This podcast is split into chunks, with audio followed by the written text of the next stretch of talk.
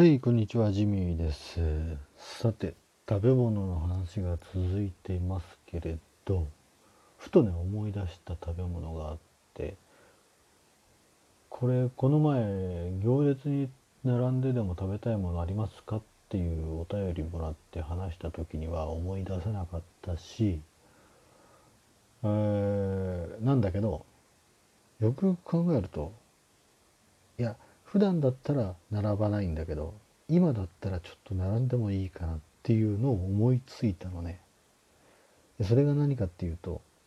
ホワイト餃子って知ってますか？あの餃子の王将とかねああいう何？日高屋とか有名な、まあ、チェーン店とかでもあるようなよくイメージするあの餃子。みんなもその自分の家でねおおこう皮に包んでみんなで餃子パーティーだとかねやるようなああいう形の餃子じゃなくって言ったらねどのぐらいだろうピンポン玉ぐらいの大きさのまん丸いお団子みたいな感じの餃子なんですよ。でえっ、とねえーあのいわゆるみんながイメージするようなああいうこうひらひらの餃子っていうよりももう何ていうのかななんだ小籠包みたいなっていうかなんかこうくるっともうくるんで本当にもうお団子みたいなまん丸なの。そのどこで包んでるかっていうのもあんまりあの意識しないような感じのお餃子で。でねこれがあのー結構美味しいんですよ。であのホワイト餃子ってどこまでメジャーなのかわかんないけど発祥は確かなんか千葉のね松戸かなんかだったかな。日本のね。であのー作り方が違ってえっ、といわゆる餃子は、まあ、鍋に油敷いてそこでこう焼き目をつけてみたいな感じなんだけどホワイト餃子って油に水をはあの油まずそのお団子みたいなピンポン玉みたいな餃子をバーッと鍋に敷き詰めて水入れるのよ。で水の中でぐわーっと熱してあの茹で焼くみたいな感じで途中で油を確か足してで揚げ焼くっていう工程を経るやつで皮が結構分厚めでかなりねパリパリになる。でパリパリといってもそのいわゆる餃子のパリパリ感じゃなくって外はカリカリに焼けていてなおかつ、えーその餃子の皮はもちっとしているわけ。分厚いからね。カリもちで中に餃子のあんが入ってるっていう感じの餃子なんですよ。これがねすごいうまい。でもうねもう何年も食べてないんだけどあの僕自身が結構金沢石川県の金沢に長く住んでてで石川県の金沢市にはそのホワイト餃子の有名店が1個ある。で、えー、といろいろ調べると技術提携店といってその松戸かなんかを発祥とするそのホワイト餃子のメインストリームからちょっとこうのれん分けされたかのようなその技術提携店として扱われている第七餃子の店っていうのが石川県にあってでそこによく行ってた。でそこはもう行列人気のあるあの混む時には行列ついてるしある時なんかテレビで紹介されたからその石川県の県内だけじゃなくて富山とか福井とか近隣からもガンガン来てもうかつては駐車場の中にはその金沢石川ナンバーばっかりだったのがある時を境に富山ナンバー福井ナンバー岐阜ナンバーみたいなそのでその観光に金沢観光に来た人がもう立ち寄るみたいなルートになっちゃったからもう地元の人はもうそこでもう食えないぐらい食べられないぐらいになっちゃってたっていうぐらいのお店なんですよ。まあ B 級グルメといえば B 級グルメなんだけどこれ食べ応えは抜群。だいたい基本が10個。5個5個並んでね。10個。それでもねかなりの量。だから女性で食べきるのはちょっと大変なのよ。だからあのまあ食べられるんだけどちょっと小食なんですとか大食いに見られたくないみたいな女子は10個食べない。で大学生とかもう20代とかの若い男性はあの15個のセットがあって15個のを食べるわけ。でご飯と15個のホワイト餃子となんかスープみたいなのがつくセットみたいな感じが定番でこれがねめちゃくちゃうまいのよで普通の餃子と違う味わいですごい癖になる。なんかやっぱり地方のグルメでよくあるその人気店のはなんかこうなんだかわかんないけど癖になるみたいなあの味ってよくあると思うんだけどまさにそれで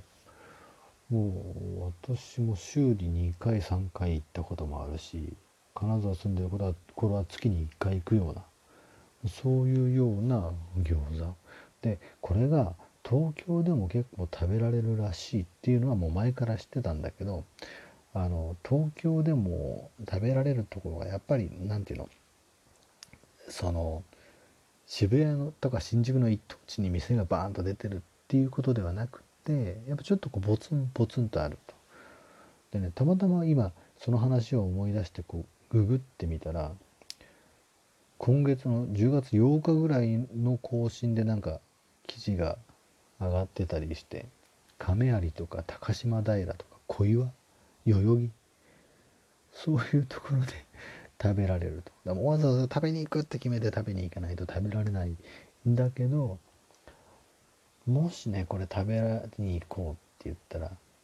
もしね例えばホワイト餃子食べに行こうって決めてでもその店並ぶよって言われたらあちょっと並んでもいいかなって思うぐらいあのそそられる味わい。